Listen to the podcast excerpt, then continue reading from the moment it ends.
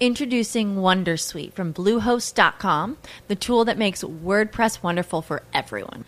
Website creation is hard, but now with Bluehost, you can answer a few simple questions about your business and goals, and the Wondersuite tools will automatically lay out your WordPress website or store in minutes. Seriously. From there, you can customize your design, pick your brand colors, and add blocks. No custom theme or coding required.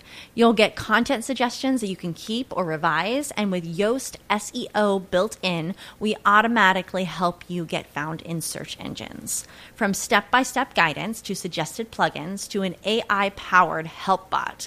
Our built in tools make WordPress wonderful for everyone. Whether you're a beginner or a pro, you can join over 2 million Bluehost users. Go to bluehost.com slash wondersuite. That's bluehost.com slash wondersuite. Hablamos de religión también en la nube. Sí, mire, lo que pasa es que, y tecnología, por supuesto, Misio es la nueva aplicación que lanzó el Vaticano. El viernes 17 de mayo, el Papa Francisco estaba dándole con su dedo iniciar a la aplicación y la estaba lanzando. Un poco eh, de, desconocedor de la tecnología, decía, y con mi dedo le aprieto aquí y esto entra a funcionar. Entonces le decían en el lado, sí, sí, hágale. Eh, señor Papa. Entonces, bueno, ya la... Su santidad. Su santidad. Ya la puso al aire, por decirlo así. Es una aplicación, dice el Vaticano, para evangelizar a todo el mundo, para acercar a las nuevas generaciones y para que la gente tenga a Dios en el bolsillo prácticamente. En su dispositivo. En su dispositivo. Está para Android, iOS. Tiene seis, eh, está en seis lenguas, entre ellas el español, por supuesto. Y por eso vamos a hablar con el padre Carlos Novoa, que es teólogo, y asegura que la tecnología es un don de Dios. Además, para saber, para saber qué piensa pues un, un cura de esto. ¿Qué opina de la tecnología muy mezclada con la religión? Padre, bienvenido a la nube. Juanita, buenas noches.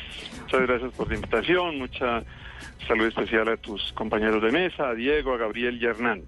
Bueno, padre, cuéntanos cómo va el tema de la tecnología. ¿Usted cómo va con eso? Para, para no, empezar. Pues, tu merced, es que pues yo soy teólogo, soy profesor investigador de teología.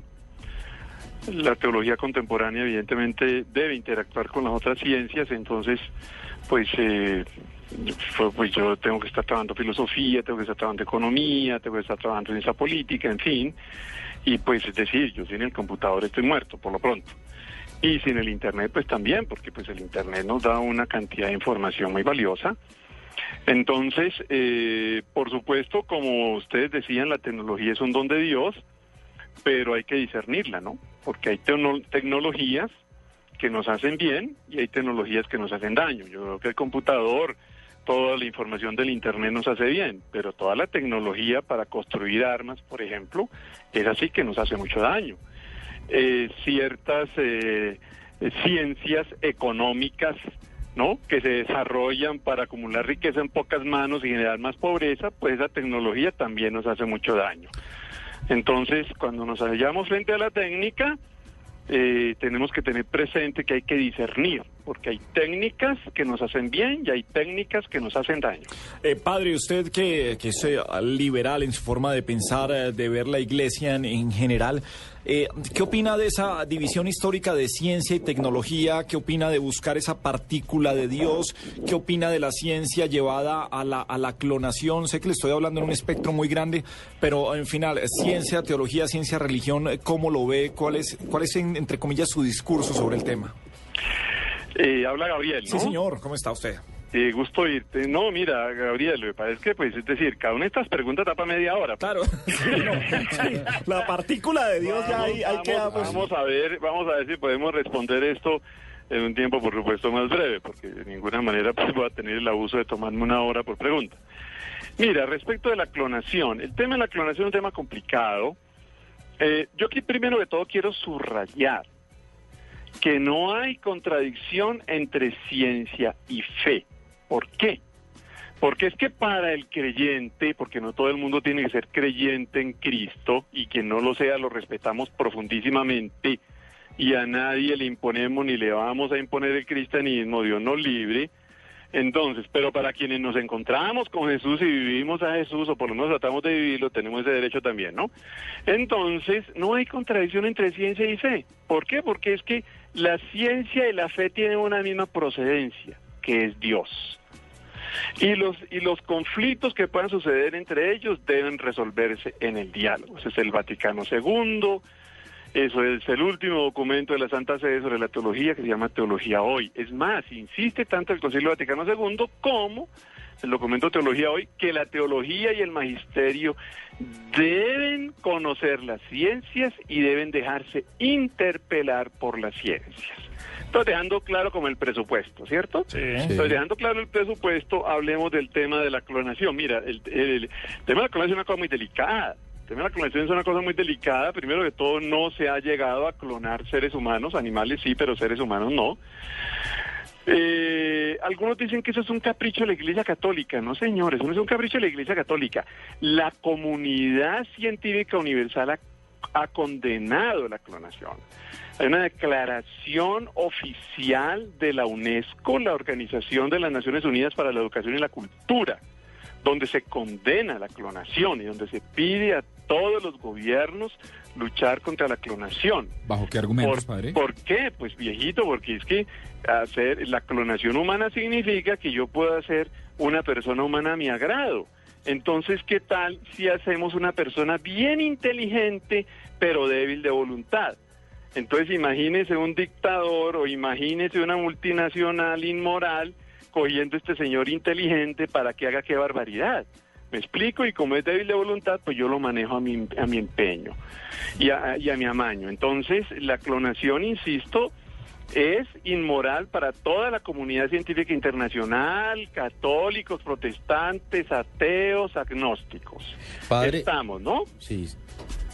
Eh, respecto a lo de la partícula de Dios, hombre, este este físico Hopkins tan tan querido, ¿no? Es decir, pues eh, pobrecito, Eh, inválido. ese tan querido no le sonó bien, padre. estuvo Eh, no, Sí, no, es que vamos, vamos confiésese, allá, un par de Entonces, latigazos. Este, este físico tan, es decir, como físico excelente. ¿Se refiere a. Richard Hawkins, el de la Pero, desilusión pero, de pero Dios? pobrecito, su merced, yo a ver si le consigo un diplomadito en teología, porque eso sí no sabe nada. Y entonces su merced ni cosa más peligrosa que ponerse a hablar uno de lo que no sabe. Entonces este señor Hopkins nos, saca la prueba reina de que Dios no existe.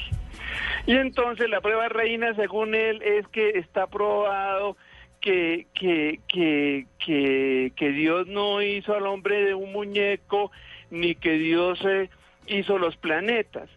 Señor Hawkins, por favor, la ciencia tiene su propia autonomía. Mire, señor Hawkins, para los católicos es clarísimo que desde la ciencia existe lo que se llama la teoría de la evolución. Tenemos la explosión original y de ahí viene toda la evolución, microorganismos, mamíferos, antropoides, hombres. Claro, la ciencia tiene su autonomía. Mire, señor Hawkins, empezásmese un poquito. Léase la intervención de Juan Pablo II a la Academia Pontificia de las Ciencias en el año 2000, donde él señala cómo la Iglesia acepta la teoría de la evolución y no hay ninguna contradicción entre ciencia y fe. No, mire, es que somos lo suficientemente inteligentes los teólogos contemporáneos para saber que eh, eh, el hombre no se originó porque Jesús hizo, perdón, Dios hizo un muñeco y lo sopló. Ah, pero entonces que el Génesis dice eso. Señor Hawkins, la Biblia no es un libro de ciencia, la Biblia es un libro simbólico, teológico, poético, que nos comunica un sentido y que hay que saber leer. ¿Ve?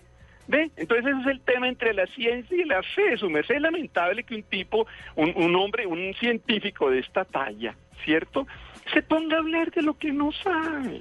Es patético, es desgarrador por decirlo menos. Sí. ¿Me explico, Gabriel de las Casas? Sí, padre Novoa, pero es que también... Pero, pero, pero, venga. Eh, eh, Eso sonó a que estaba en el colegio. No, eso, pero es que eso se lo preguntó Diego Carvajal. Pero padre Novoa, pero es que también la iglesia, señor eh, Novo, padre Novoa, pero ¿y en dónde dejamos a Copérnico? ¿Dónde dejamos a Sir Isaac Newton? Que la iglesia eh, cogió todas sus teorías y los persiguió por eso. ¿Qué es lo que ha vamos con pasado? calma, vamos con calma, vamos con calma. Sí. No perseguimos a Newton y no perseguimos a Copérnico. La Iglesia Católica condenó a Galileo Galilei. ¿Y sabe qué es lo bonito? Que Juan Pablo II, ¿verdad? Entre a Google y ponga Juan Pablo II, discurso de la Academia Pontificia de la Ciencia sobre Galileo, se dio la pela de reconocer que la Iglesia Católica se había equivocado en condenar a Galileo. Se dio la pela de pedir perdón público por eso. Y se dio la pela de recordarle a los teólogos, mijitos, estudien, no sean analfabestias. Sepan que hay separación entre la ciencia y la fe. Y cita, qué pena la cita, al cardenal Belarmino, santo, perdón, jesuita, que tuvo mucho que ver en el juicio de Galileo. ¿Y sabe qué decía en una cartica el cardenal Belarmino? Su merced, si hay conflicto entre la ciencia y la escritura, y si nosotros tenemos datos contundentes de la ciencia, es preferible decir que no entendemos la escritura a decir que la ciencia está equivocada. ¿No le parece bonito, Gabrielito? Claro que sí. Claro que sí. Porque el, sarca- porque, porque el- porque el sarcasmo y la condescendencia con Gabriel. Oh, es que nos No, no, no, no, no, no es con Gabriel. Hemos tenido Eh, muchas con charlas. Gabriel está- es decir, además como Gabriel nos toma el pelo a todos en, en, en, en la Luciérnaga, pues Antes, entonces ahora me toca el turno a mí, porque, porque siempre él es el que toma el pelo, ¿no te parece? Alan? Sí, sí, sí, padre.